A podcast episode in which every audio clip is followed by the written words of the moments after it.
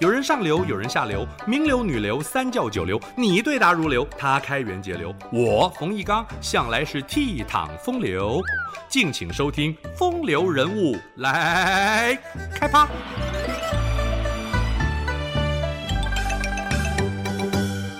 先天下之忧而忧，后天下之乐而乐。千年来，中国知识分子引以为自我期许。这是范仲淹《岳阳楼记》的名句。那时他第四次遭到贬谪，不改其志。这位北宋政治家、军事家和文学家，留给后人高风亮节的榜样，还有许多不朽的传世名作。范仲淹出生在苏州，两岁丧父，随母亲改嫁朱家而改名朱越。继父对他母子不薄。然而他天性吃苦耐贫，在礼泉寺苦读，用小米煮粥，隔夜粥冷凝固，用刀切成块儿，切点腌菜充饥，这就是成语“断机化粥”。之后又前往应天府求学，大冬天疲倦发困，就用冷水洗脸。数年寒窗，范仲淹博通儒家经典，也培养出兼济天下的抱负。范仲淹二十六岁中进士，认祖归宗，改回本名，被派到泰州管理盐务运销。这个地方濒临黄海，海堤年久失修，海水倒灌，人民苦不堪言。范仲淹整修海堤，亲自指挥工程，经常站在最危险的地方督导施工。完工的时候，他却因为母亲过世返乡守丧，并未获得朝廷奖赏。可是当地百姓不会忘记范公的恩德，把堤防命名为范公堤。晏殊邀请他到应天书院教学，范仲淹主持教务期间勤勉督学，言教身教并重，谈论天下大事，培养读书人高洁的品德，书院学风为之焕然一新。宋仁宗二十岁，征召范仲淹入京。当时刘太后依旧主持朝政，冬至大朝会，皇帝还得亲率百官向太后行跪拜之礼。范仲淹认为此举有损皇帝威仪，恳求太后归正，退隐后宫。这一番慷慨陈词立刻引发议论。范仲淹坚持有益于朝廷社稷之事，必须秉公直言，即使惹来杀身之祸，也在所不惜。绝不当个阿谀奉承的小人。他自请离京，出任地方官。虽然远离权力核心，依然秉持他居庙堂之高则忧其民，处江湖之远则忧其君的志节，尽心尽力建设地方。三年后重返京城，皇帝的内侍欺上瞒下，却深得宋仁宗信任。范仲淹要奏请皇帝铲除奸宦。入宫前，范仲淹对家人交代了后事，准备以死相拼。这种凛然正气激励了朝廷百官的士气，风气为之一振。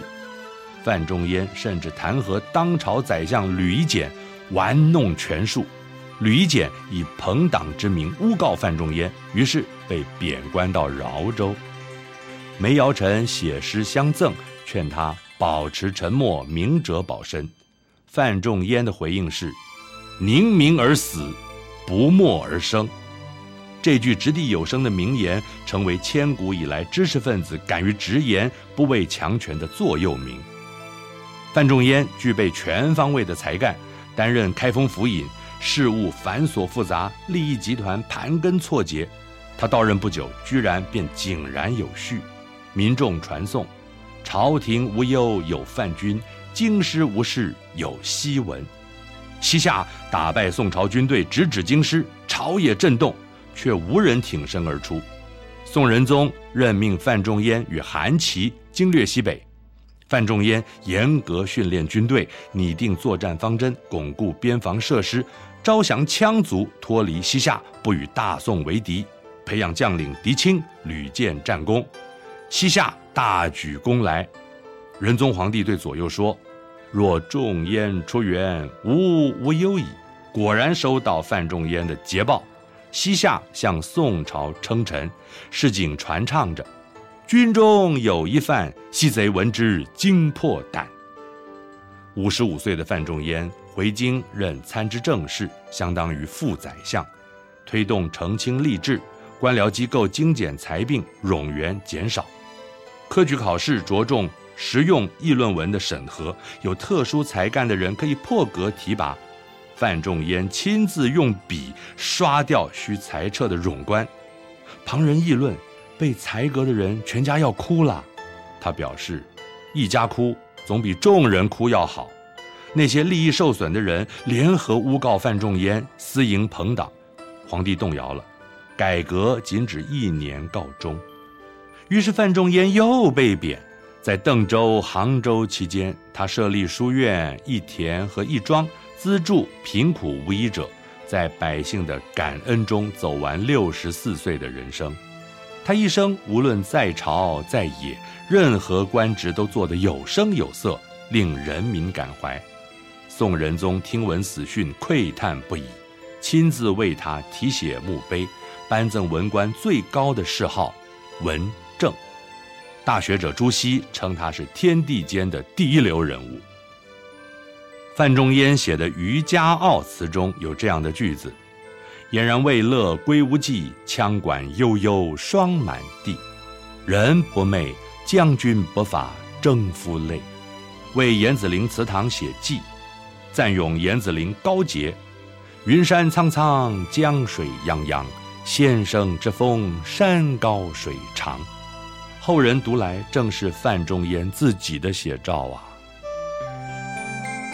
以上风流人物来开趴，由中华文化永续发展基金会直播。